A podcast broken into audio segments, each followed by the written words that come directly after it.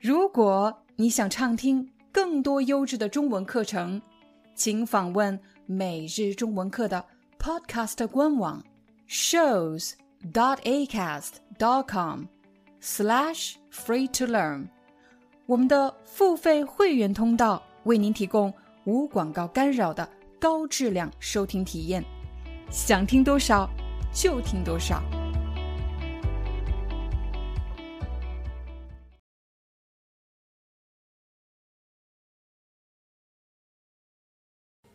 嗨，大家好，欢迎大家来到今天的中文课。今天我想和大家聊一个话题，那就是怎么样学习中文可以达到母语水平。其实我也是一个外语学习者，我正在学习英语和法语，所以我也提过同样的问题：怎么样学习英语或者法语可以达到母语水平？我们其实可以从两个视角来讨论这个话题。视角 （perspective），一个视角是语言学习者的视角 （the perspective of language learner），另一个视角是母语人士的视角 （native speakers' perspective）。我来问大家一个问题：在你的国家，在你的语言里，你们有不同的方言？和口音吗？方言 dialect，口音 accent。我相信大多数人都会点头说对。在我们国家，在我的语言里，我们有不同的方言和口音。即便是母语使用者，当我们从一个城市搬到另一个城市，其实也需要大量的时间来适应当地人的方言还有口音。也就是说。如果你学了很长时间中文，到了中国去旅游学习，可是发现居然听不懂某些中国人说的话，其实并不代表你的中文水平不好，而是中文或者任何语言都有它的多样性 （diversity of a language），所以你需要时间来适应他们的发音或者他们的表达方式。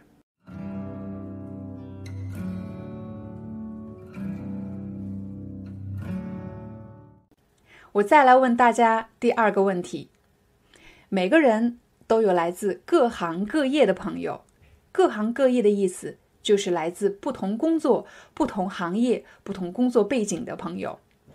不知道你有没有过这样的经历？比如你和朋友们一起去参加聚会，其中两个人他们是同行，同行的意思就是他们做同样的工作或者在同一个行业里。于是，这两个人开始聊他们行业内的话题。什么是行业内的话题？行业内的话题就是指和他们的行业和他们的工作相关的话题，和他们的工作有关的话题。你会有什么感觉呢？如果你对这个行业不了解，没有这方面的背景知识 （background knowledge），你没有这方面的背景知识。会不会感觉自己听不懂呢？那么，从外语学习者的角度，如果我们听不懂别人说话，是不是要想一想这是什么原因呢？是词汇量的问题，还是听得不够多，还是不习惯这个人的口音，又或者是缺乏某方面的背景知识？因为没有背景知识，所以听不懂。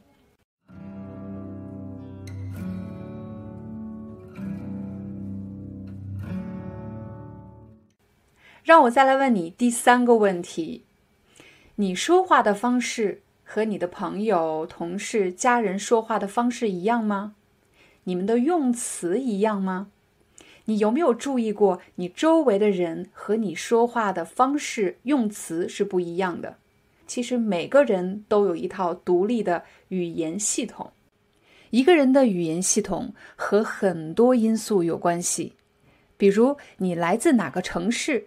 决定了你的口音，你的兴趣爱好会决定你喜欢看什么书、什么样的电视，而你的教育和工作背景会决定你和什么样的人会接触。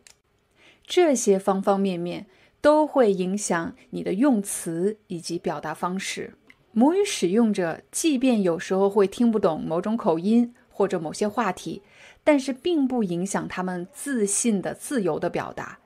最关键的因素是，他们有一套属于自己的独立的语言系统，而这个语言系统和他的性格、爱好、看什么书、看什么电影、和什么人接触有很大关系。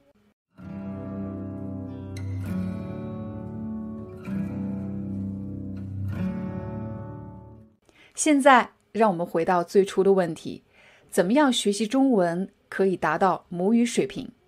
首先，我们要学会选择内容，这些内容应该是你感兴趣的、你想学习的、你能够表达自己的想法以及性格的内容。第二，选择一个合适的学习和模仿对象，有可能这个人提供的内容是你特别感兴趣的。又或者他的发音非常的清楚而且标准，是一个好的模仿对象；再或者这个人很擅长给你正确的反馈。什么叫正确的反馈？正确的反馈就是高质量的反馈，也就是这个人可以鼓励你说的更多、更自信的表达、更想去表达，而不是让你越来越害怕说话。越来越不想说话。最后，我想说一说口音。很多语言学习者都很在意自己的外国口音。我学英语二十多年了，我之前也很在意自己的中国口音。为什么我说英语的时候总是有中国口音？啊，我真希望说的像《Friends》里面的美式英语一样，那么流利，那么好听。可是慢慢的，我发现了一个问题：语言。它不仅仅是声音，不仅仅是发音，语言其实是来自内在的，来自人的内在的。这个内在包括你的性格，包括你想表达的内容，还有思想，你的思想。因为只有内容、性格、思想，它都是和你这个人保持一致的，那么你所说的语言才是真正属于你的中文。所以这也是为什么我意识到，我的外国口音其实没有那么那么的重要，没有那么那么的紧急。更重要的是，我应该快点提升我所想表达的思想和内容。拍完今天的视频，我明白了一件事情，那就是原来什么是母语水平，每个人的期待和想象是不一样的。比如，对一些人，可能是在日常生活中可以用最口语地道的表达和中国人来交流，而且听不出外国口音。那么，这样的朋友，也许他需要特别努力的关注日常生活的对话情景，以及刻意练习自己的发音。而对另外一些人，母语水平意味着他们可以进入到某个领域，用中文来交流和学习。现在我们可以把这个大的目标变得具体一点。你想成为一个什么样的母语使用者呢？因为只有把目标变得具体而现实 （specific and realistic），那么你才有可能去实现它，走出你的第一步。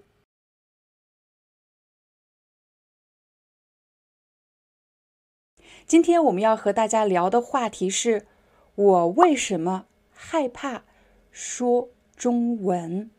在教授语言的过程中，我常常会听到有朋友告诉我说：“老师，我真的很害怕说中文。”在前几期视频中，我们曾经拍摄过一个视频，叫做“你害怕什么？”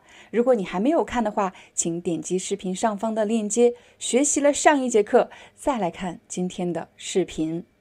为什么有的人会特别害怕说外语呢？其实有几个常见的原因。第一个原因是这个人的性格比较内向，尽管说母语的时候，其实他的话也不多，他不太喜欢在公众面前来表达自己的观点，不是一个特别爱社交、爱说话的人，他是一个比较内向的人。第二个常见原因。有可能是这个人比较容易紧张，他害怕别人批评他或者评价他，他不想听到负面的评价，所以当自己犯错的时候，他就非常紧张，害怕犯错，害怕被别人评价，是一个非常重要的原因。看上去害怕说话或者害怕说外语这样的问题，似乎很好解决，只要多和别人说话，不要害怕犯错就可以了。但事实上，每个人害怕说话、害怕说外语的原因可能非常不一样。如果我告诉你，在生活中我其实是一个比较害怕说话的人，你会相信吗？你肯定会想，老师怎么可能？你每天都在拍视频，有这么多的话可以说，你怎么会害怕说话呢？其实，这要谈到我小时候的经历。在我小的时候，有很长时间我都有口吃的问题。口吃其实是一种比较常见的语言障碍，也就是语言问题，和别人不太一样。如果患有口吃的人说话的时候呢，不能连续的、完整的说完一句话。我记得我小时候常常会这么说话：我、我、我、我、我、我、我叫廖廖廖廖廖丹。这就是。口吃，正在看视频的你有口吃的问题吗？口吃的问题在我小的时候非常严重。一方面是小孩子说话比较着急，总是缺乏耐心，希望快点说完，越着急口吃就越严重。而且周围的小朋友、同学常常会笑话我，他们会学我说话，我就更着急了。而在家庭中，由于很多家长对儿童的语言发展缺乏相关的知识，就是他们不知道孩子为什么会口吃，总觉得只是你太着急了，你是一个急性子的人，所以总会纠正孩子或者训斥孩子不要这么说话，好好说话，不要着急。但其实呢，一方面是因为着急，还有一方面的原因是因为。呼吸以及肌肉的控制，这里不得不提到一部电影。这部电影的名字就叫做《国王的演讲》。大家感兴趣的话，可以在网上找到这部电影。在这个电影中，其中有一个情节，那就是语言治疗师把手放在了国王的腹部。让他练习吐气和呼吸，以及发声。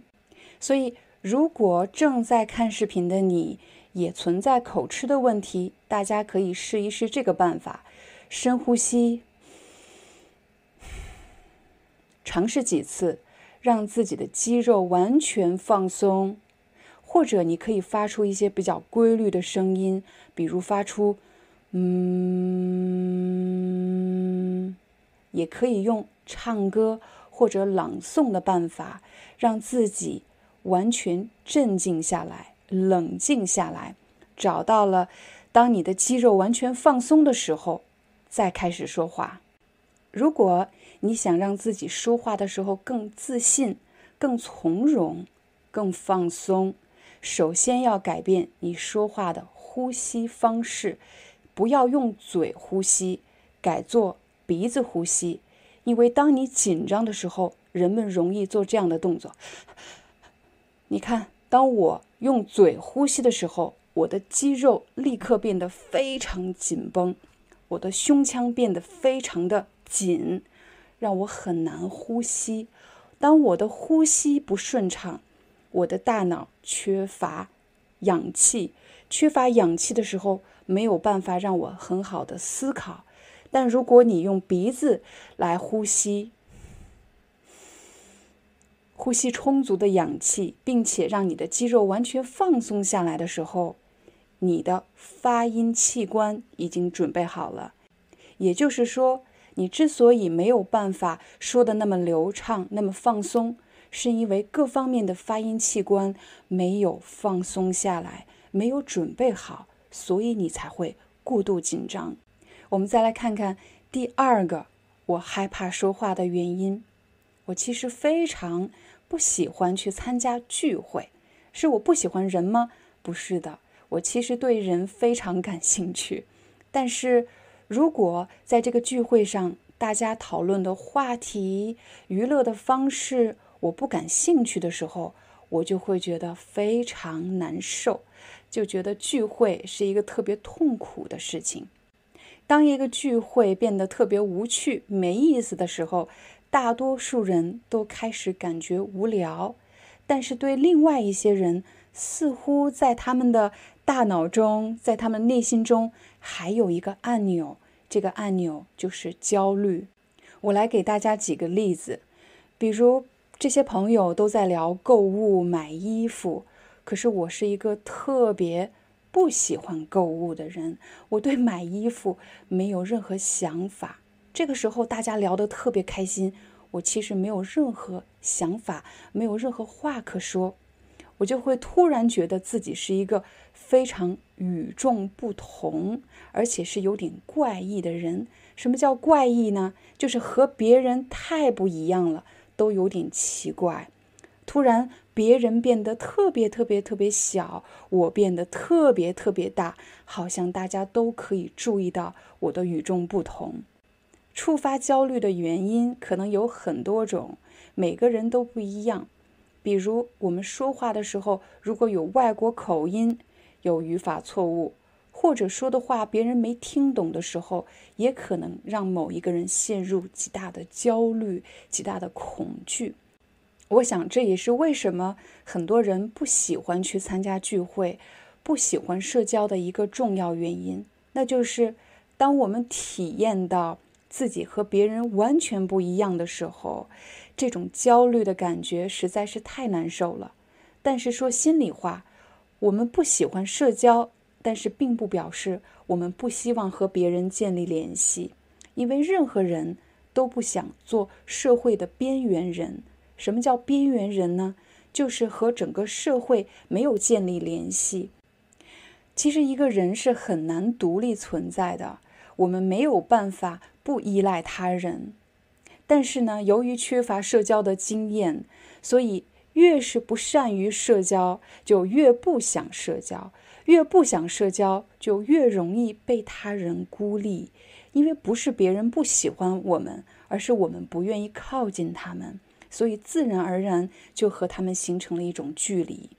其实我也曾经想过这个问题：难道要为了被别人接纳？为了和别人建立关系，我就要假装和他们一样吗？比如说，我不喜欢聊衣服的话题、购物的话题，难道我就要假装我喜欢聊吗？也许不一定。我发现了好多次有这样的经历，就是当我意识到我和别人在某个方面是不一样的，而且我感觉到了这种不太舒服的感觉，但是我愿意在这种不舒服里。多待一会儿，一开始你会觉得这种很难受的感觉非常巨大，但是慢慢的、慢慢的，它就变小了，变成一个我可以承受的大小。如果你在社交之后感觉到自己的精力被别人完全消耗完了，特别疲惫，那么找一个能够让自己补充能量的方法就非常重要。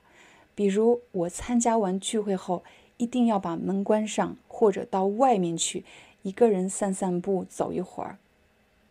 在这个过程中，在独处的过程中，也就是和自己相处的过程中，其实也是一个安抚自己的过程。我可能会回忆今天的社交过程，也许有很多让我感觉不适的、不舒服的地方，但是我会对我自己说：“没关系，你做得很好。”其实没有什么大不了的，仅此而已。如果你已经了解了刚才的两个原因，一方面是肌肉紧张、呼吸不顺畅、大脑缺氧，而且高度焦虑，即便你说的不是外语，只是自己的母语，很可能也会语无伦次，表达的不清楚。语无伦次的意思就是你表达的不清楚，语序非常的混乱，让别人听不懂。很可能是你太紧张了，太焦虑了。如果你在说自己的母语的时候就有刚才的两个问题，或者任意一个问题，那么当你学外语的时候，其实你的困难就变大了，因为还有第三个。第三个困难其实叫做社交规则，在每个文化中，在每个交际的圈子当中，大家打招呼问候的方式都像是一个社交密码。这种社交密码和课本上教的对话是完全不一样的。这也是为什么在我们学习中文的所有视频中，我从来没有为大家推荐过任何教科书式的中文教材，因为语言是一个非常灵活的社交密码。我来给大家几个例子，比如我第一次去美国旅行的时候，只要走进一家商店，店员通常会立刻说这句话：“How are you doing？” 当时我真的不知道怎么回答。因为如果当一个人问我 How are you doing？按照教科书，我可能会说 I'm great. What about you？也许这样的回答并没有问题，但其实，在商店当店员问候顾客，顾客可以回答的非常简单，它只是一个，它只是一个流程式的对话。How are you doing? Great，就可以了。我不需要去回答我做了什么。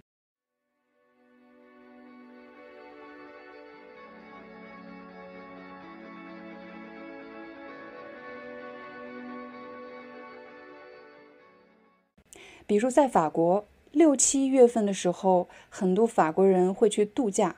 这个时候，大家见面就不会只是问“你好吗”这样的问题，而是直接问对方：“你度假打算去哪里？”当到了八月底的时候，大家见面问的第一个问题是：“你的假期过得怎么样？”到了九月份的第一个星期，大家见面问的第一个问题是：“开学还顺利吗？”或者说，回到公司工作还顺利吗？当然，你会说，我有两种选择：一种是按照教科书式的问大家“你好吗？我很好，再见”。这样的过程当中，其实只是流程式的，我们没有建立社交关系，对方会觉得我并不了解他们的社交规则。但如果我仔细的观察这些人说话的语气，以及语调，还有最常见的一些社交的问题，我如果以这样的问题来和别人建立关系，对方会觉得啊，我们共享一种社交规则。当完成了这种社交规则的建立，这个时候，我如果带着外国口音告诉他，其实我非常害怕说法语，我的法语不好。这个人完全不会在意，他会说：“没关系，没关系，你的法语很好，我都能听懂。”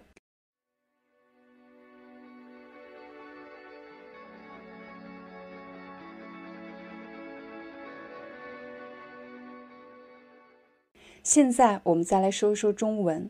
中国人见面的时候都会说什么呢？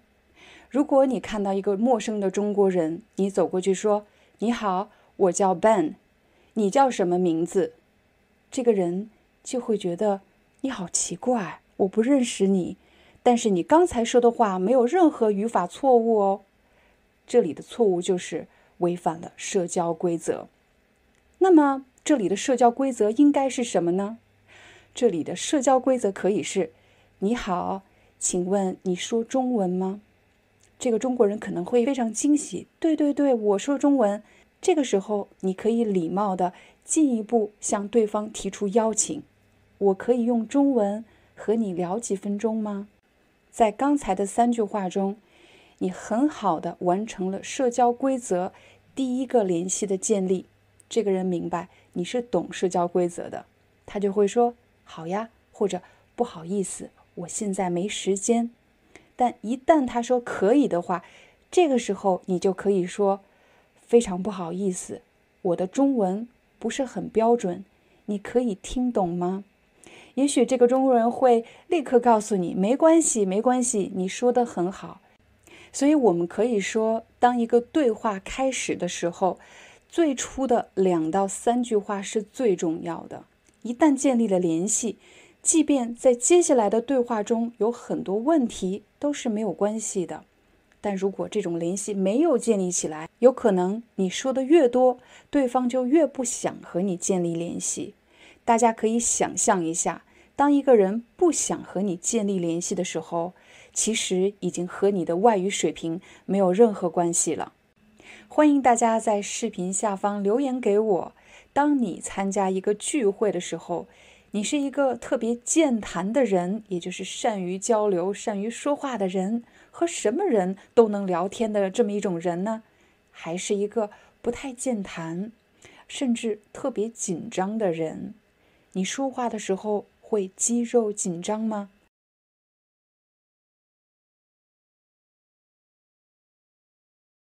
在今天的视频中，我要回答的问题是：为什么我看视频的时候必须要有字幕才能看懂？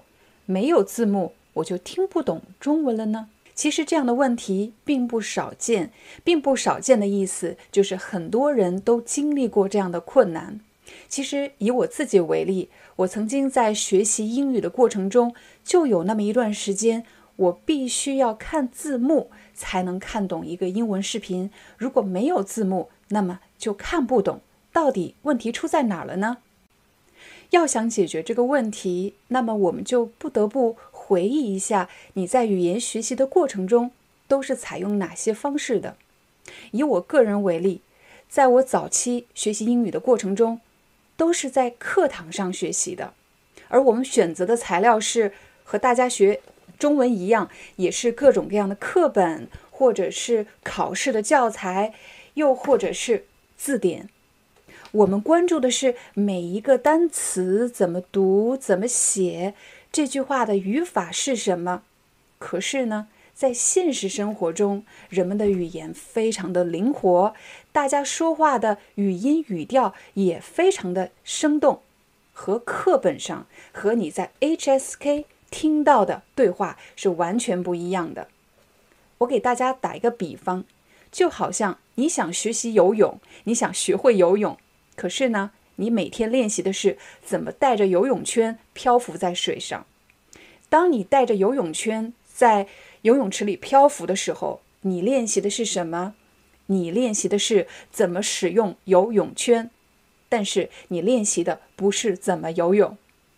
这也就意味着，如果你每天练习的是怎么读这个汉字，这句话的语法是什么？那么你练习的其实是中文的书面语言，也就是书写式的语言，而你所看的视频、听的各种各样的音频，其实是声音的通道，它们完全是两个不同的通道，一个是视觉文字符号的通道，另外一个呢是声音的以及画面、表情、动作的这么一个通道。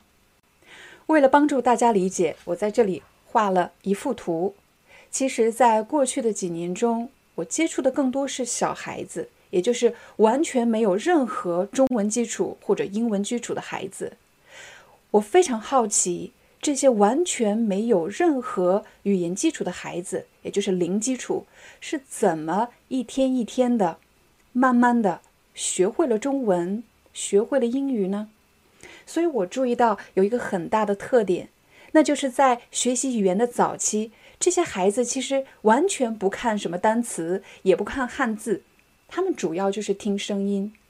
比如今天我们要做剪纸啊，或者我们要涂颜色，这些孩子可能完全听不懂到底在干什么，但是呢，通过我的表情，通过我的动作，他们能够理解啊，今天要做这件事情，所以他们只是在熟悉中文或者英语的发音。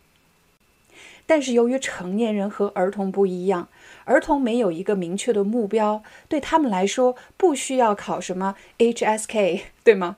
他们只知道把今天过完，而且有意思就可以了。而且这些孩子本来自己的母语还没有完全学会，所以他们对人和人之间的沟通和交流的要求其实是比较简单的，也就是我明白你想让我干什么就可以了。而在这个过程中，他们自然而然地适应了某种语言的发音。在这个过程中，也许他们的发音并不准确，始终是错误的，但是没有关系，因为这是语言学习一个非常自然而且不可缺少的过程。我们再来看第二阶段，这个时候呢，孩子们其实已经能够听懂简单的“好”“不好”“去”“不要去”“可以”“不可以”等等等等这些特别简单的一些日常表达。这个时候，孩子们开始注意一些细节。他们睁开眼睛，开始仔细观察。比如，我所表达的是一个特别开心的、特别高兴的事情，还是一个让人特别伤心、特别生气的事情？而且，为什么呢？是谁去了哪里？干了什么？什么时候？然后呢？你会发现，他们的理解从单纯的声音、一些非常简单的情景，变成了一个比较复杂的。连环画，这个时候你肯定会问老师：“你还没有说到底怎么解决这个问题？”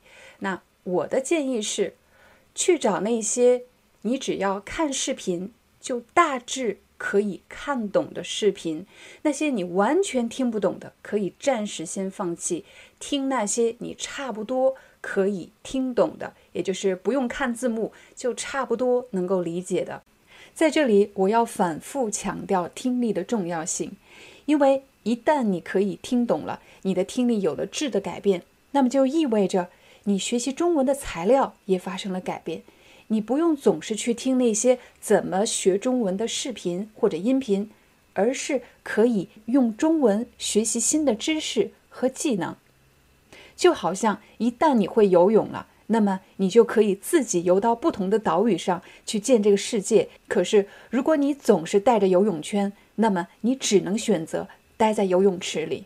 在视频的最后，我想分享一个我个人的经验，那就是在提高听力的过程中，数字和质量都是非常重要的。我所指的数字，是我个人认为要听五百个小时。听到这个数字，你可能会觉得。这么多，我要听到什么时候才能听完？那就要提到第二条质量，也就是说，在这过程中，你不是很痛苦的，必须要把它听完。我看着手表，有没有听到一个小时？其实并不是这样的，而是要去选择那些你喜欢的、你感兴趣的、你想一听再听的内容。比如前几年，我想提高自己的英语听力水平，所以我最开始听的。不是特别复杂的内容，而是 Famous Five。听完 Famous Five，我才听的 Harry Potter。这个过程中呢，我总是想一直听，走路听，做饭听，睡觉前也听。在那个时候，我的动力更多的是想知道接下来发生了什么，而不是我的听力水平。因为有了另外一种动力，所以它可以帮助我走到我想去的地方。我记得我听完《Harry Potter》之后呢，对英式英语有了很大的信心。我突然发现我可以听懂英式英语了。这个时候，我又去找各种各样的纪录片 （documentary），有心理学方面的、历史方面的各种各样的纪录片，就像就像我打开了世界的另一扇窗。所以回头再看整个的过程，我发现兴趣和找到离自己最近的台阶是两个非常重要的因素。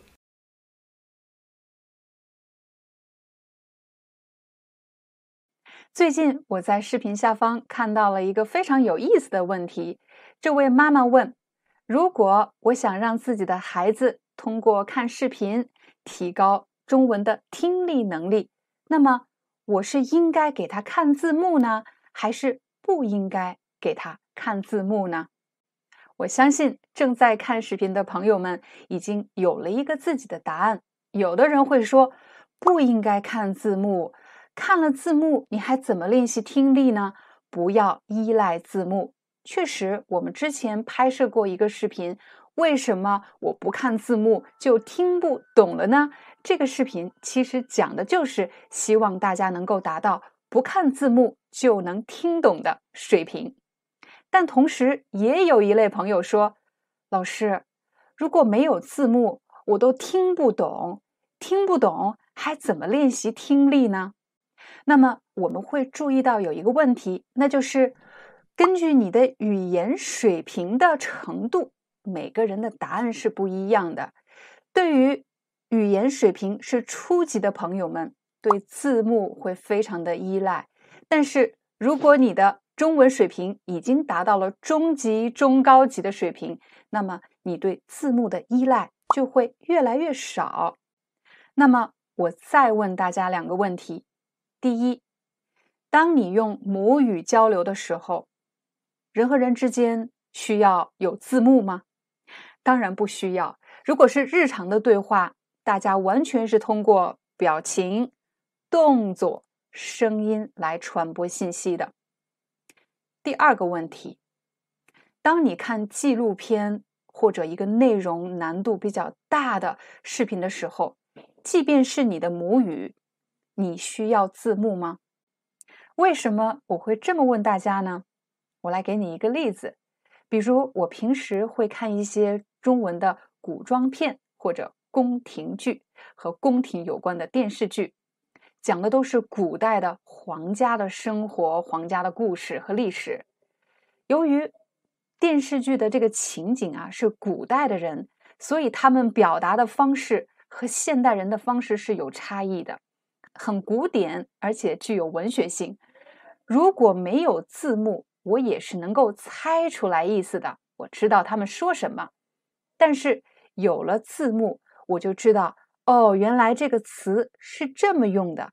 我通过字面的意思可以猜出来他说的到底是什么意思，理解的时候就会更准确。刚才我们给大家的第一条主线是一个人的语言水平，你的语言水平越低。那么你对字幕的依赖可能就越大。如果你的语言水平越高，那么你对字幕的依赖就越少。第二条主线，第二条主线是你听到的语言的难度。如果语言的难度越小，那么你对字幕的依赖也越少。如果语言的难度越大、越复杂、越抽象，那么你对字幕的依赖也会越大，这也是为什么虽然大家现在看的视频的难度都是一样的，但是由于你们的语言水平是不一样的，对字幕的依赖程度自然也不一样。所以，有的人认为不看字幕最好，有的人认为一定要看了字幕才能帮助自己更好的理解。说完了字幕，我们再来说说如何提高听力。我相信，经常看 YouTube 视频学习外语的小伙伴们，一定看到过这样的视频或者标题，比如走路的时候听，做饭的时候听，就连睡觉的时候都要听。甚至有的视频标题就叫做“边睡觉边学外语”。总之。你只需要大量的听就能提高听力，真的是这样吗？其实要搞明白这个问题，大家只要想明白什么时候是有效的输入，也就是可理解的输入 （comprehensible input），什么时候是无效的输入。虽然是人在说话，但是我们听到的已经不再是可理解的人类的语言，而是人类制造的。噪音，我来给大家讲一个我的亲身经历。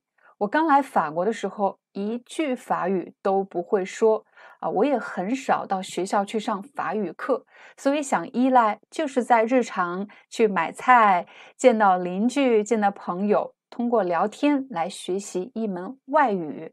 这种方法是否奏效呢？如果按照网络上说的，我只需要听就可以了。我每天看法语电视。我每天跟法国朋友聊天，我每天只要把自己放在法语环境里，我自然而然就能学会法语。其实这里面有两种可能性，比如我发现小孩子的语言是很容易理解的，他们的生活比较简单，话题都是重复性的，无非是说一些吃的、喝的、玩的事情。如果我去超市，去超市从事的活动也是比较简单的，买东西、付款，在这个过程中情景是固定的。就算我没有听懂，店员很可能也会指着跟我说，通过画面、表情，我也可以猜出他想表达的意思。在这些情况下，如果有了画面、有了表情、有了物品，我是可以猜出他们想说什么意思的。这些输入其实就可以算作可理解性输入，说明理解的程度是比较高的。但是我再给大家一个情景：如果我现在和几个法国的朋友去聚会，在聚会上他们聊的是最近的热门新闻，聊的是和政治、宗教或者自己工作相关的话题，这些话题都是比较抽象的。即便我可以看到他们的表情，看到他们的手势，我也猜不出来他们到底想说什么。在这个时候，我能够理解的内容是非常非常少的。在这些情况下，语言的难度已经远远超过了我能够承受的语言水平，所以这些输入信息的有效性是非常非常低的。我所听到的输入。就已经不再是可理解性输入，而是人类对话制造的噪音。现在我们再来试着回答一下这位朋友的留言：孩子想看视频学中文，应不应该看字幕呢？这取决于您孩子的中文水平是什么样的。第二，取决于他看的视频的内容的难度是怎么样的。是远远高出他的中文水平吗？还是和他的中文水平差不多？如果孩子听到的内容和他的中文水平差不多，他不看字幕更好。但如果他听到的中文内容难度太大，远远超过了他能够理解的水平，这个时候就要想一想，他听到的是难度比较大的，但是可以理解的中文呢，还是？根本无法理解的中文噪音。其实，在回答这个问题的时候，我发现我少问了一个问题，那就是这个孩子在看中文视频的时候，他看的是中文字幕呢，还是看的他的母语字幕？那么，我们可以对比三种情况。假设有一段视频没有字幕，只有一个人在说话，通过他的声音。动作、表情是可以猜出意思的啊，这是一个非常好的练习内容。现在加上字幕，字幕可以进一步帮助学习者理解表达的准确的信息是什么，增强了准确度。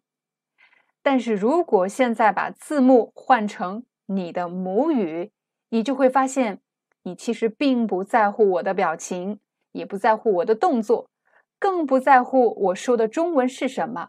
你把所有的注意力都放在了你的母语字幕，因为这是你解码语言最快的方式。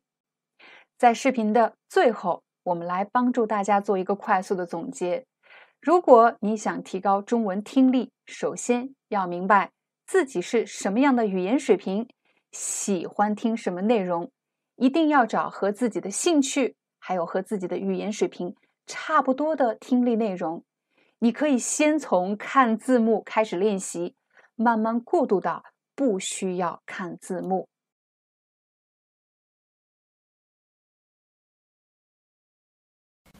在前几期中文课，我们和大家聊了，如果一个人通过了 HSK 考试，但是并不能保证他真的具备了实用的能力。很快就有朋友在视频下方留言给我，他说：“老师。”我是具备实用能力的，可是为什么我的考试成绩却没有我预期的那么理想呢？什么叫预期？预期就是考试前我以为我的中文很不错啊，成绩应该也很不错，可是呢，最终的结果却没有预期的那么好。我相信，当你看到一个不理想的考试结果，很可能会让你有点受打击。就是突然觉得，哎呦，原来我的中文没有我想象的那么好啊！可是问题到底出在哪儿了呢？我明明可以听懂中国人说话，我也可以进行比较简单的对话，整体来说我的中文水平还不错。可是为什么参加考试的时候我的成绩却很不理想呢？要想解决这个问题，我们可以从两个方面来入手。第一，考试考察的话题；第二，当你参加考试时，你所应该具备的考试的策略，也就是方法。我们先来看第一个方面，话题。假设你是一个非常自信的中文使用者，你可以听懂中国人大部分所表达的内容，而且也可以比较清晰地表达自己的想法。我相信这些话题应该都是你比较熟悉的，你比较感兴趣的，而且是你经常反复性的和别人沟通表达的话题。但是，考试所考察的话题是非常丰富的，除了日常的话题，还会考察文化、历史，甚至是社会问题。也就是说，你已经掌握的话题，你熟悉的话题，不等于考试考察的话题。当你在为考试做准备的时候，你要集中精力去看那些你不熟悉的。平时没有应用到的话题和关键词汇。第二个，大家要注意的是，当你参加考试时的策略。在今天的视频里，我将教大家三个策略。第一个策略是画出关键词；第二个策略是用符号来做标记；第三个策略是用排除法。增加正确率。今天我们所使用的试卷是 HSK 四的考试卷。我们来看第一部分。第一部分是一个听力题，需要根据听到的内容来判断这句话是对的还是错的。我发现很多朋友有这样的习惯，由于他们害怕自己听不懂。或者看不懂，所以他们很小心的一个字一个字的读，从头读到尾。可是我们的记忆力是有限的，当你从第一题读到第十题，其实你已经忘了刚才读的是什么。尤其当你听到对话的时候，你又要听对话，又要读题，这样就会分散你的注意力，这时候就大大降低了准确率。我相信很多人都遇到了这样的问题。那办法就是，当你第一遍读题的时候，要用笔画出关键词。现在我们来试着看一下前三个句子。第一句：今天天气不错。首先让你判断这个话题说的是买衣服吗？说的是工作吗？不是，说的是天气。第二句话：他们俩经常聊天。这里的关键词是什么？这里的关键词是动作，聊天。第三句话，做西红柿鸡蛋汤很简单。有很多朋友在读题的时候会卡在西红柿鸡蛋，你可能对中国的食物的名称不是很了解，所以你会想到底说的是西红柿呢，还是鸡蛋呢？其实这都不是重点。重点是“汤”这个字，他说的是西红柿鸡蛋汤，汤，所以你要把“汤”画一个重点。你知道他们说的是汤。画完了关键词，我们再来看看这三句话，你就会发现，当你快速浏览的时候，你看到的是三个词，而不是三句话：天气、聊天和汤。如果你觉得这一个环节这一步非常简单，我建议你还要完成第二步。除了用笔标记话题以外，还要标记出关于这个话题的形容词。比如天气怎么了？天气不错，我会在不错的下面画线。西红柿鸡蛋汤怎么了？很简单，我会在简单的下方划线。这样，当你再读题的时候，就变成了天气不错，汤简单。刚才我们给大家分享了，当你做听力判断题的时候，你要能够用笔快速的画出话题以及形容词。接下来，我们再来看一看听力部分。大家要注意的是，考试时的听力对话不同于你在日常和别人聊天。日常和别人聊天，我们是跟着话题走的，话题到哪里，人就听到了哪里，对话就进行到了哪里。但是考试考察的不是你要听懂所有的对话，而是要能找出关键的句子。下一个我要教给大家的策略是：如果这里有四个选项，读题的时候是需要花时间的。这时候你可以用拼音的首字母来快速的标记这些词说的是什么，比如超市、银行、使馆。超市你可以用那个吃啊，或者自己找一个办法，用你自己的方式来做一个标记。银行你可以写拼音的首字母。呃，一和呵，那使馆呢？你可以用诗 s h 这个诗来做标记，这样当你听的时候，你就可以快速做出判断，而不需要从头到尾再把题读一遍。大家在读题的时候，还要试着猜测这个考试人他想考你什么。比如第十一题，银行对面，银行。右边车站附近和 D 使馆西边，很显然他是想考你方位，所以在整个的对话中，如果和方位无关的对话，你可以忽略；但一旦提到在哪里、在什么地方的时候，你就要竖起耳朵仔细听。我们再看第十二题和第十三题，你就可以猜一猜出考试题的人想考察你什么。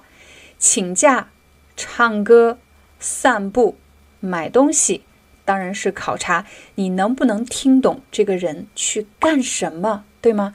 第十三题，不想吃饭，需要鼓励，放弃减肥，还有继续运动，这三个选项都是比较复杂的，不光是不干什么，很有可能还要考察你为什么。最后一个策略。是排除法。我们以第二部分阅读为例，这里有六个词汇，有哪个词汇你认识呢？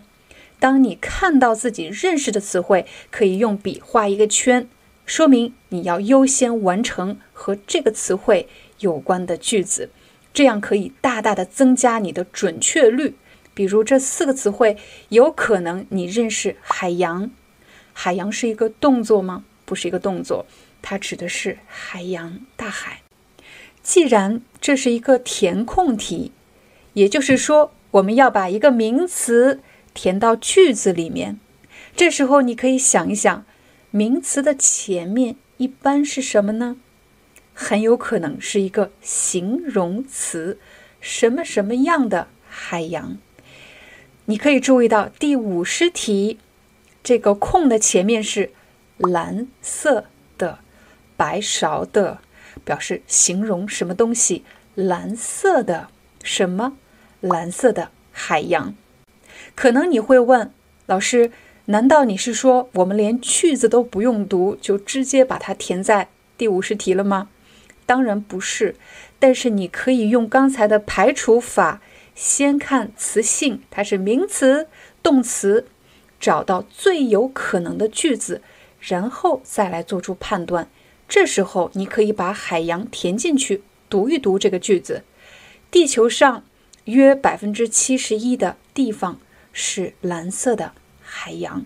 句子的意思非常完整，没有问题。假设你还认识一个词，这个词是禁止。禁止这个词我们经常看到，对吗？禁止就是表示不要做什么。你看，我刚才说。禁止就是不要做什么，所以禁止一般放在动作的前面。禁止吸烟，禁止拍照。我们来看一看这几句话当中有哪些空的后面是一个动词。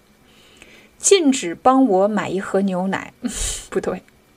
禁止乐也不对，应该是禁止干什么？第四十八，禁止使用手机。哎，这个听上去不错。我们来读一下完整的句子：飞机上禁止使用手机，意思非常完整，没有问题。在最后，我想强调的是，如果你已经有了中文应用的能力，那么祝贺你。当你去准备考试的时候，你缺的只是应试的技巧。掌握了正确的方法，我相信你一定能获得理想的成绩。但是，对那些还不能听懂中文对话、听力还有很大困难的朋友们，我要提醒你的是，不要直接去学习技巧，而应当先打好自己的听力理解基础。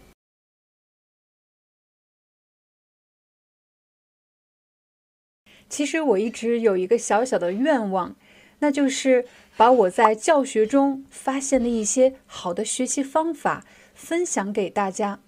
但由于这个话题涉及心理学和语言学，所以我就在想，怎么样在不使用专业术语的情况下，不要给大家用那些特别难的词汇，而是用一些简单的、容易理解的语言。来给大家解释。后来我想到了一个办法：如果我给一个小学生来解释今天的话题，如果他可以听懂，那么我相信大家也可以听懂。当我们讨论怎么样学习语言才是更高效的这个问题的时候，常常会把孩子学习语言的过程和成年人学习语言的过程做对比。其实这个话题要远比大家日常观察的要复杂的多，一期视频根本讲不完。那今天我们只能着重，也就是只能把重点放在一个点上，那就是孩子学习语言的过程和成年人在学校上语言课程有什么不一样呢？在我们正式开始讨论这个话题之前，请大家花一分钟的时间。来回忆一下，你认识的小朋友、小孩子，他们是怎么获得自己的母语的？怎么习得母语的？他们是喜欢背单词吗？好像不是。他们是专门上了口语课程吗？也不是。那他们是怎么学的呢？可能你会说，小孩子的语言是在家庭的生活中。或者在学校和小朋友、和老师、和社会的接触中逐渐学会的。我再问第二个问题：小孩子获得母语能力的时候，他是先学会的书写，还是先学会的口头表达呢？当然是先学会的说和听，才学会的书写。也就是说。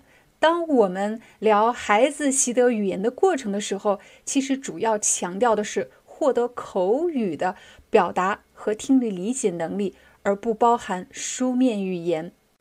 孩子学习语言的另外一个重要的特征是，当他学习语言的时候，他一定是身处于关系中的，比如他是通过家庭的关系中学习的语言。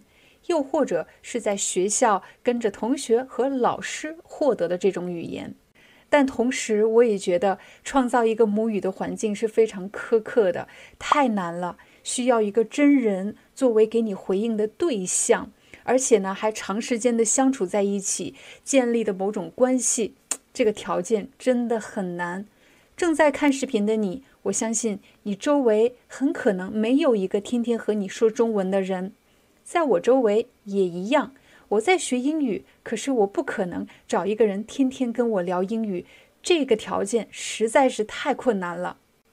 但是我同时又注意到了孩子学习语言的另一个特征，那就是当我们说学习语言的时候，不仅仅指的是口头的表达，我现在对你说的语言，还有一种语言是通过表情、动作。给出的暗示，甚至我什么都不说，你就已经猜到了我想说的是什么意思。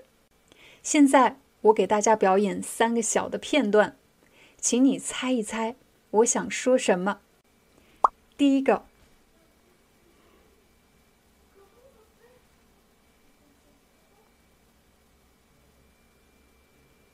嗯，咦？第二个。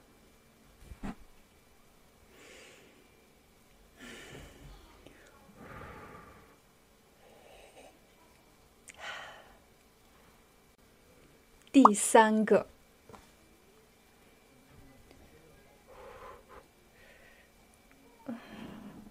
哎哎哎呦。我相信。虽然在刚才的三个片段中，我一个字都没有说，但是你却可以理解发生了什么，又或者有可能我会说什么。尽管你不一定会用中文表达，但是你的母语却找出了这个情景下最恰当的句子。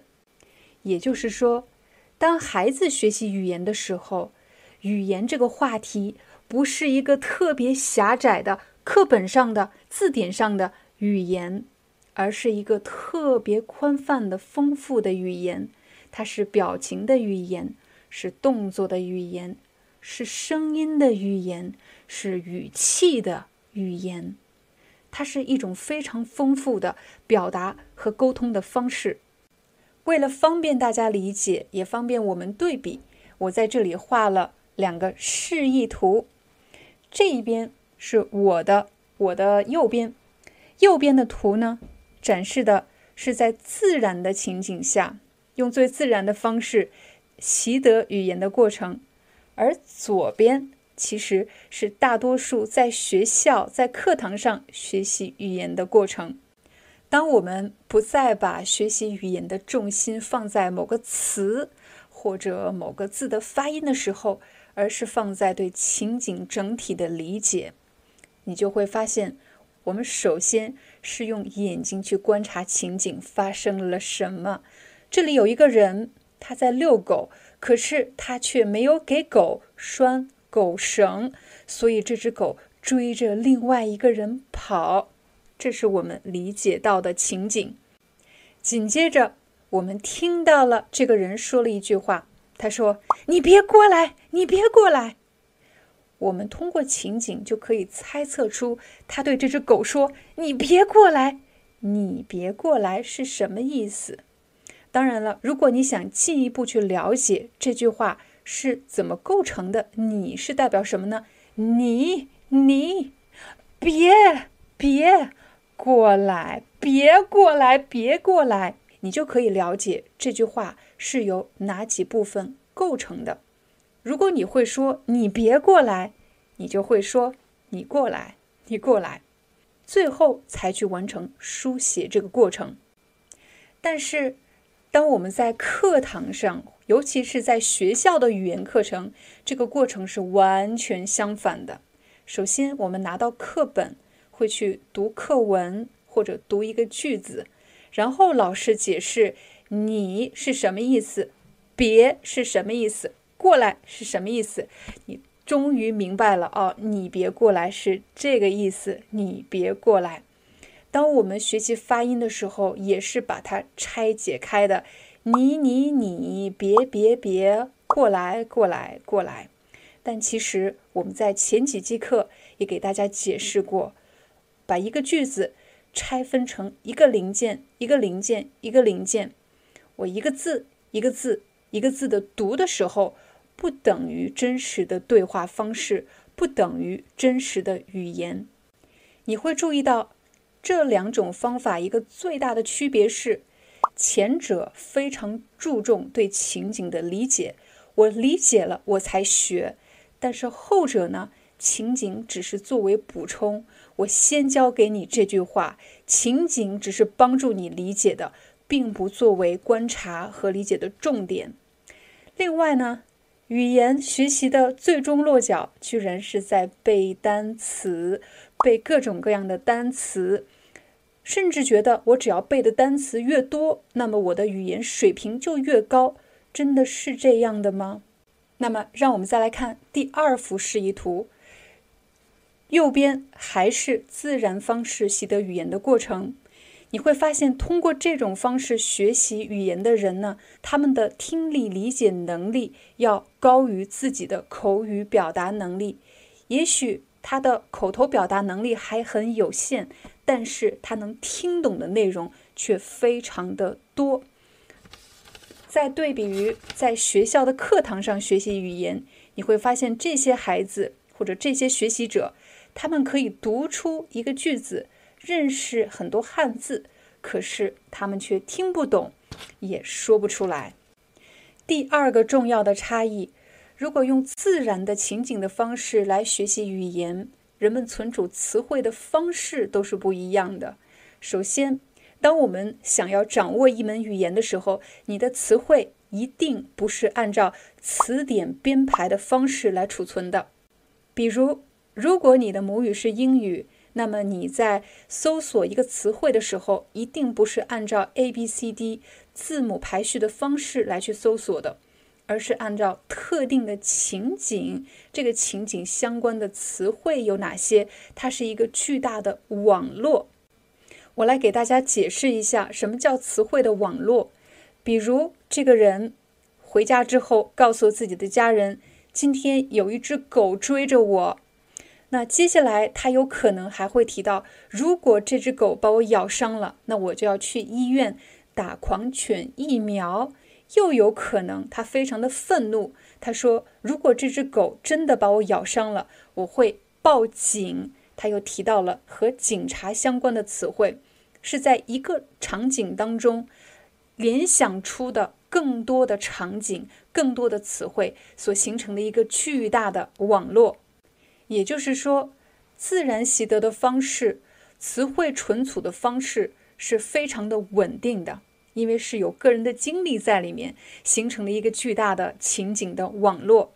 但是呢，如果是依赖靠背字典的方式，这种词汇的存储方式是非常非常不稳定的，因为词汇和词汇之间没有联系，没有情景上的实用的链接。这也是为什么背了很多词却不会用的缘故。最后一点，我要对比的是。自然习得的方式和在课堂上用传统的方式学习语言，他们的目标是不一样的。如果是自然习得的方式，人们的目的是获取信息，我想知道发生了什么，还有表达、传递信息。不管我是用动作、用表情，还是用语言，总之我一定要告诉你发生了什么。用自然习得的方式学习语言的人。他注重的是情景，特定的情景，而且他们只要在这个情景当中够用就可以了。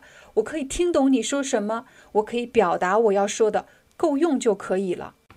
但是如果采用传统方式，很多人他们最在意的是知道更多的词汇。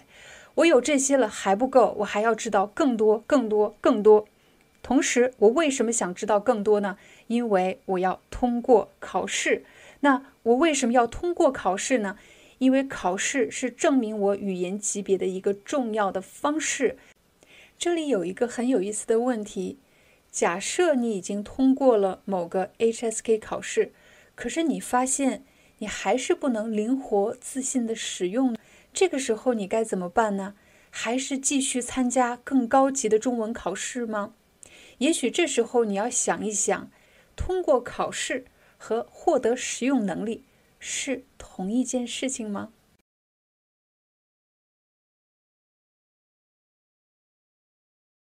最近我收到了一个问题，这位朋友问：在我们家，我们是说中文、说法语还是说英语呢？这个问题非常的好。其实，在我们家呢，我和孩子的爸爸，也就是我老公，我们两个之间说英语。孩子的爸爸和孩子说法语，因为法语是他的母语。我呢，我的母语是中文，所以我和孩子说中文。其实每次只要一聊到多语言家庭这个话题，总是会展开一段非常有意思的讨论。尤其当你对语言学习有着浓厚的兴趣，可是你的生活环境又是单语言环境的时候。也就是说，你所生活成长的环境只使用一种语言，而不是多语言，我们就称为单语言环境。这个时候，你可能会特别羡慕多语言的家庭，你会想，中英法三国语言随意切换，这简直是人生开挂的节奏啊！首先，我来解释一下开挂。开挂其实是开外挂。是用一些软件或者电脑技术作弊的行为，叫做开外挂。那在这里，人生开挂难道是太成功了，是作弊得来的吗？啊，不是这个意思。人生开挂的意思就是形容某个人的成绩或者水平达到了很高的境界，这种高啊是别人难以想象的，很难达到的。但是对他们来说，似乎却非常容易，很轻易的就实现了。那我在这里要做一些解释。首先呢，虽然在家里使用中英法三种语言，但是并不意味着在任何一个场景我们都可以随意切换。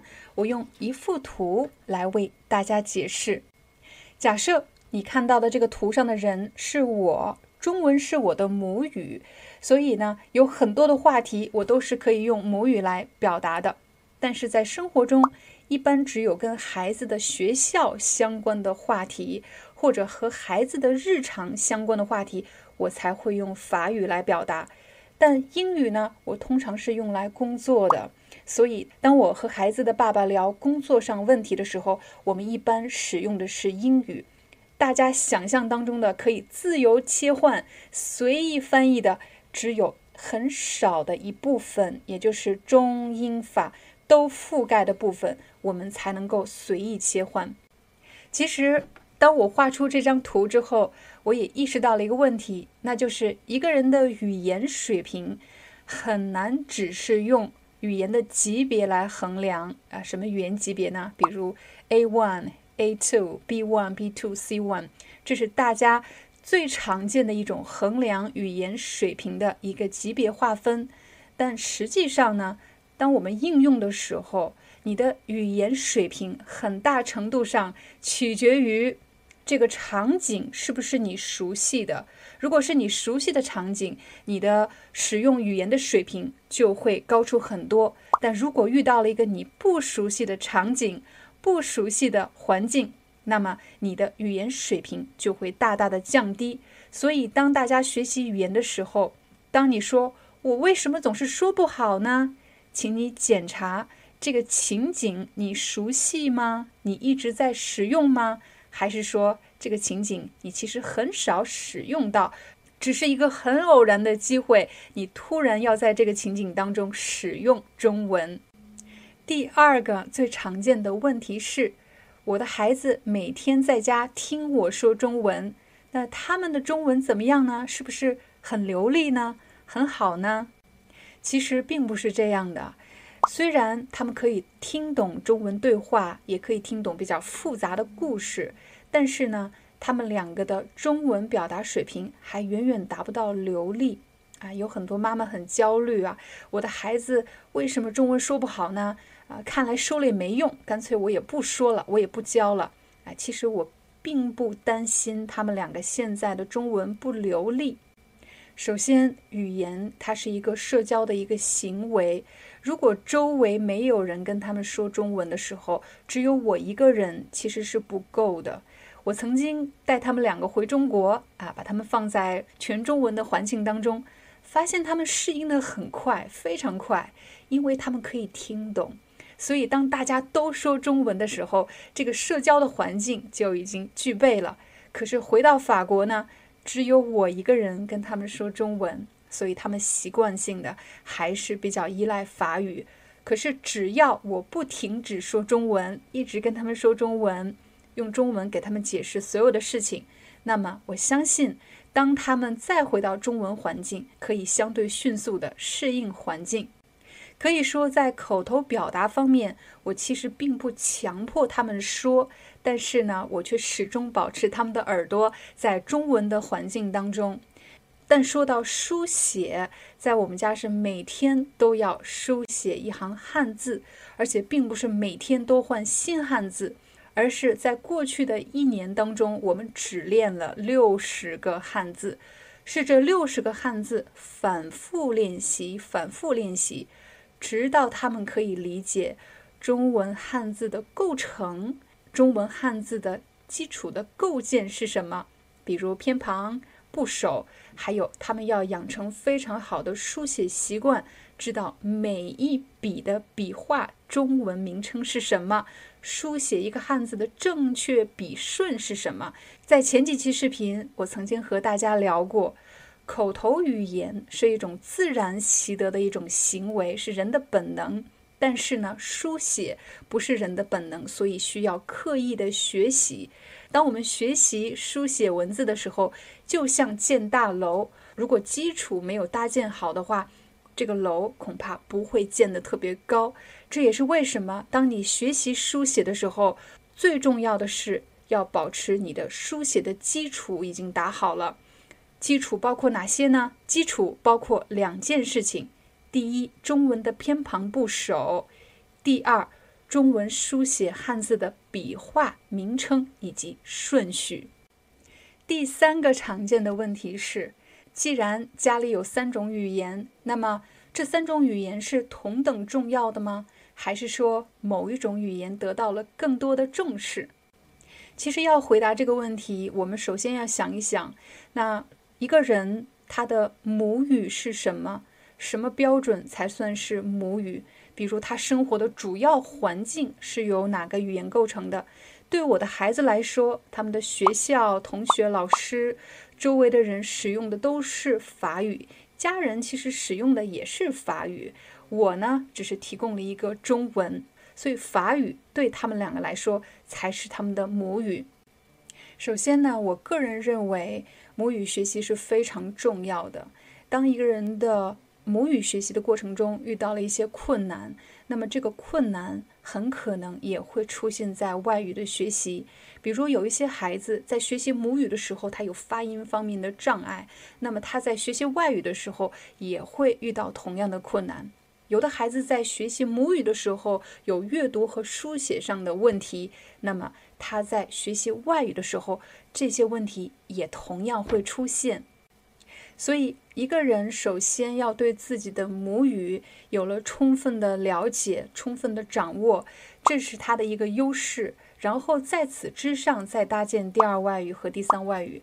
当然，这只是我个人的一个看法。呃，我在孩子学习法语的过程中发现，啊，其中一个孩子可能他在他的口部肌肉发育方面有一些呃有一些困难，他在书写的时候，他的手部精细动作的控制有问题。这时候我就知道，当他学习中文的时候，很可能也会有口齿不清，或者写汉字觉得手疼、写字非常困难的问题。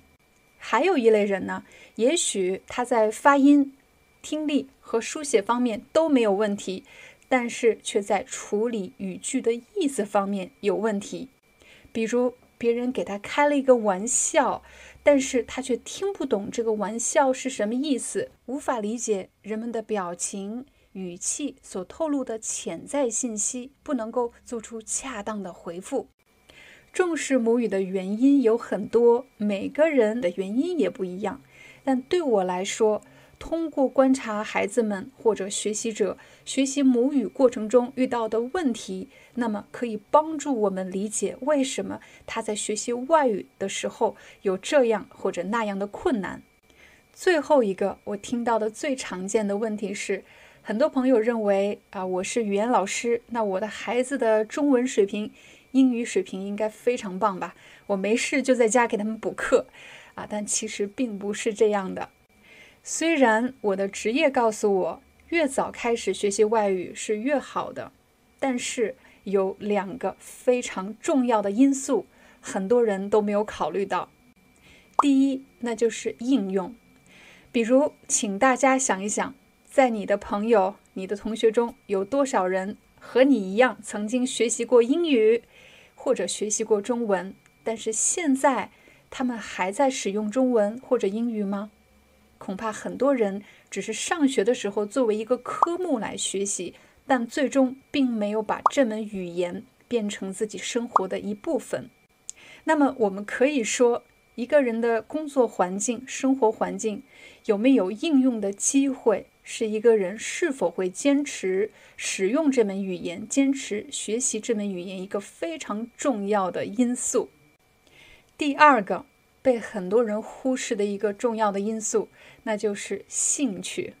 其实，在我教授中文的过程中，接触过这么一类学生，他们在童年的早期就已经开始了中文学习。由于上的是双语学校，所以他们会写汉字，啊，当然也了解中文的语法。可是却对中文怎么也提不起兴趣，因为中文学习就意味着要去上课，上课就意味着要考试，他们的目标永远是和考试联系在一起的。我相信正在看视频的你，一定知道，对一门语言感兴趣，就是觉得很有意思，是一种什么感觉？当我使用法语的时候，我会用法语看戏剧，啊，会听笑话，我觉得特别有意思。看一些电影，用英语的时候，我会用英语学习新的技能，对我来说也是一门非常有用、非常宝贵的语言。所以我相信正在看视频的你，之所以对中文感兴趣，也是有你自己的原因的。每个人的原因都不一样，有兴趣。而且有应用的场景，这就好像是一架飞机两个非常重要的引擎。不管你是在童年的早期就开始学习中文了，还是成年以后才开始学习中文的，只要有了这两个因素，那么你都可以飞上天。看似我们是在讨论，作为两个孩子的妈妈，我怎么为孩子构想他们中文学习的未来。其实，当我面对每一位学生的时候，我想的也是同样的事情。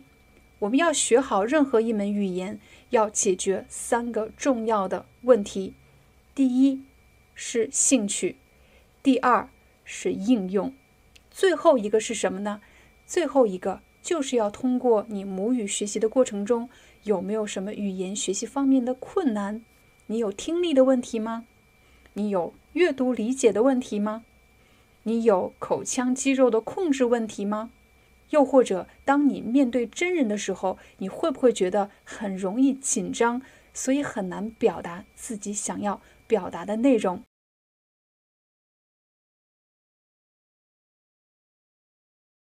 其实，说实话，拍完昨天的视频，我的内心一直非常的不安、不安宁，就是很紧张、很担心的意思。我为什么会紧张和担心呢？并不是因为我把我的个人经历分享给大家，我不介意把我个人的经历分享给大家。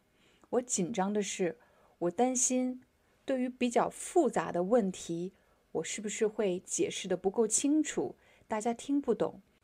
又或者我对这个问题的思考，我的想法。不够深入，也就是没有找到问题的本质，这个问题的真正原因。有什么词语可以来形容？当你想解释一个问题，想解决一个难题，但是你总觉得自己只解决了一小部分，还有很多的问题没有解决。你可以说：“我觉得我的思考不够深入，或者不够彻底。”你也可以说。我觉得我的想法不够成熟，或者不够完整，又或者你想从结构和系统方面来说，我觉得我的想法不够系统。在工作中，当你完成了一项工作后，你会为自己犯的一些错误，或者思考不够彻底、思考不够完整而耿耿于怀吗？耿耿于怀的意思就是总想着不能放下，还在想，还在想，耿耿于怀，不能忘记，不能放下。而这种必须要求自己做到最好，做到完美，我们也可以说这个人可能有完美主义倾向。什么叫完美主义倾向呢？就是有这样一个心理习惯，忍不住就会去抨击自己。忍不住就会去批评自己，忍不住会去挑毛病，忍不住去想，如果我做的再好一点就好了。也许你会观察到自己在某件事情上，只有两种可能性：要么是优秀特别好，要么就是非常不好垃圾。你有没有这样的情况呢？我们可以想象我们的起点。我们做事情的起点一般都是不太好的，越向上越向上，最上面的位置是优秀，是最好的。一般有完美主义倾向的人，在起点和终点之间一般只有一步或者很少的几步。我们可能太急于希望，只要走过几步之后就立刻达到完美，犯过几个错误之后应该立刻达到自己理想的状态。但事实上这是很难达到的。就比如，我想克服口吃，我想有勇气去犯错，我想有勇气去找别人聊天。从起点到终点，其实有很多很多很多步，大家可以把它想象成一个梯子。如果我们想爬上去的话，不可能一跃而上，而是一节楼梯一节楼梯一节楼梯，一步一步往上爬。我们可以想象到每一个阶段都在解决一个问题，比如。如果我想在法国克服我社交的紧张、社交的焦虑和恐惧，那么我要做的第一件事情就是要去模仿和观察。我首先要去听大家见面之后都聊些什么，他们见到自己的朋友、见到自己的邻居、同事的时候，他们是怎么问候彼此的。所以在很长一段时间。可能我根本没有说法语，但是并不表示我没有去努力，我没有去做。这段时间我一直专心做的就是观察和模仿，我自己偷偷的模仿别人说话的口气、说话的动作。到了第二个阶段，我觉得我差不多准备好了，这个时候要给自己找一个机会。比如我在公园遇到了邻居、朋友或者同事，这个时候我就要主动上前去跟他们说话。说的是什么并不重要，这个对话是不是成功也不重要。最重要的是，我主动迈出了这一步。我练习的是我的心态。你看，说了这么多，我们才走到第二步，在练习心态。如果在这个过程中，我们对自己的要求太高了，聊完天之后说：“你看，你犯了这些错误，怎么还是说不好？”其实就会非常打击自己的自信心。如果不想受打击的话，我有一个很好的办法，就是给自己列出一个学习的不同阶段的步骤。我们再来看第三步，第三步是我在不同的人身上练习同一个话题。比如在上节课，我和大家聊了很多法国人见面之后呢，可能会聊假期、聊孩子、聊天气，所以我会见到不同的朋友，其实聊同一件事情，也就是我见到不同的人说的内容是一样的。我为什么这么做呢？太无聊了。我其实是希望自己能够越来越熟悉这样的对话，越来越放松。也许这样重复性的对话对别人来说并没有什么太大的意义，但是呢，对我来说却是一个非常好的练习的方式。第四步，当我完成了其中一个话题的重复性对话、反复对话，我开始找到第二个或者第三个话题，开始挑战更多的话题。如果我们回头看过去的四个阶段、四个步骤，你会发现在每一个阶段都不是完美的，一直在犯错。但事实上，每一次他练习的能力是不一样的，所以它不是直线上升，而是螺旋式上升。螺旋式上升。我常常也会问自己。我在解决一个问题的时候，我如果有一个目标，为什么不能把它拆成一步、两步、三步、四步去做就好了？原因就是因为，当我们有一个目标的时候，其实我们对这条路上所遇到的困难并不明确，我们甚至无法预测自己真正要解决的那个问题是什么。看上去问题只有一个。但其实一个问题又可以分出很多非常非常小的，但是又非常重要的问题。如果我们无法预测甚至看清在这条路上要遇到的困难，那么也就意味着我们并没有一个特别清晰的努力的计划，因为我们看不到这么多。但什么时候你突然发现自己可以看到更多了呢？那就是当你达到目标的时候。你回头再看，你会发现自己其实解决了那么多的问题。这让我想起了 Steve Jobs 曾经说过的一句话。中文把 Steve Jobs 的名字翻译成了乔布斯。他曾经在斯坦福大学有一段非常著名的演讲，其中有一句话我印象深刻。他说：“You can't connect the dots looking forward。”当你向前看的时候，你无法把你走过的每一个点连接起来。You can only connect them looking backwards。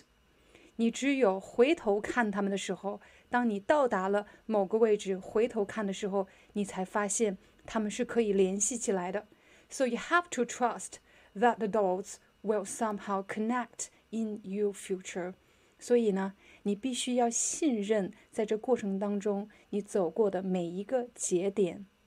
当你很喜欢某句话或者某本书，你认为这句话或者这本书改变了你的想法。改变了你思维的方式，你就可以说这句话对我很有启发。我们也可以说这本书对我很有启发，这个人对我很有启发。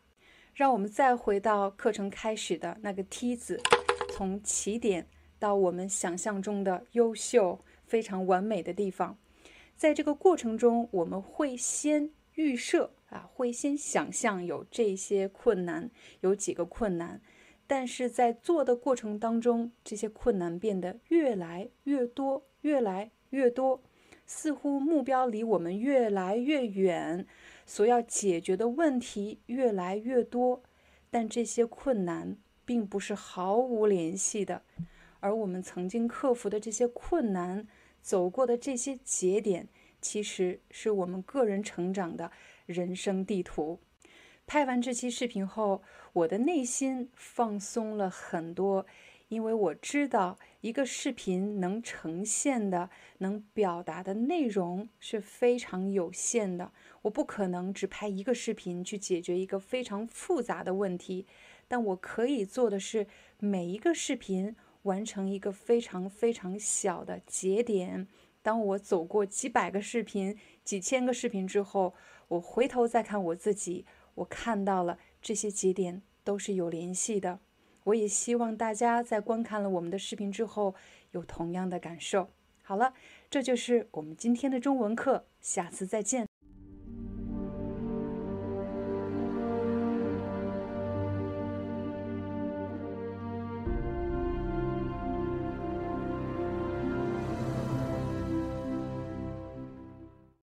Hi。I'm your Chinese teacher, Liao Dan. Thank you so much for listening to 每日中文课. If you're looking for more lessons, please visit our podcaster website. Here's a link shows.acast.com slash free to learn. As a silver member, you can get access to all the lessons we've created to help you learn natural Chinese in a fun, interesting, and immersive way. Join us today. Enjoy your ad free listening. I'll see you in upcoming episode.